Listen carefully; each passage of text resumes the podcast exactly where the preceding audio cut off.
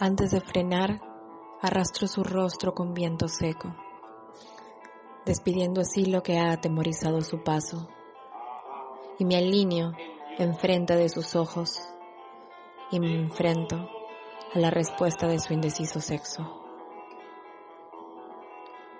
Freno, caemos de golpe sobre el asfaltado rojo y las flores que a su alrededor se esparcen confirman una vez más lo asesino de nuestros miedos.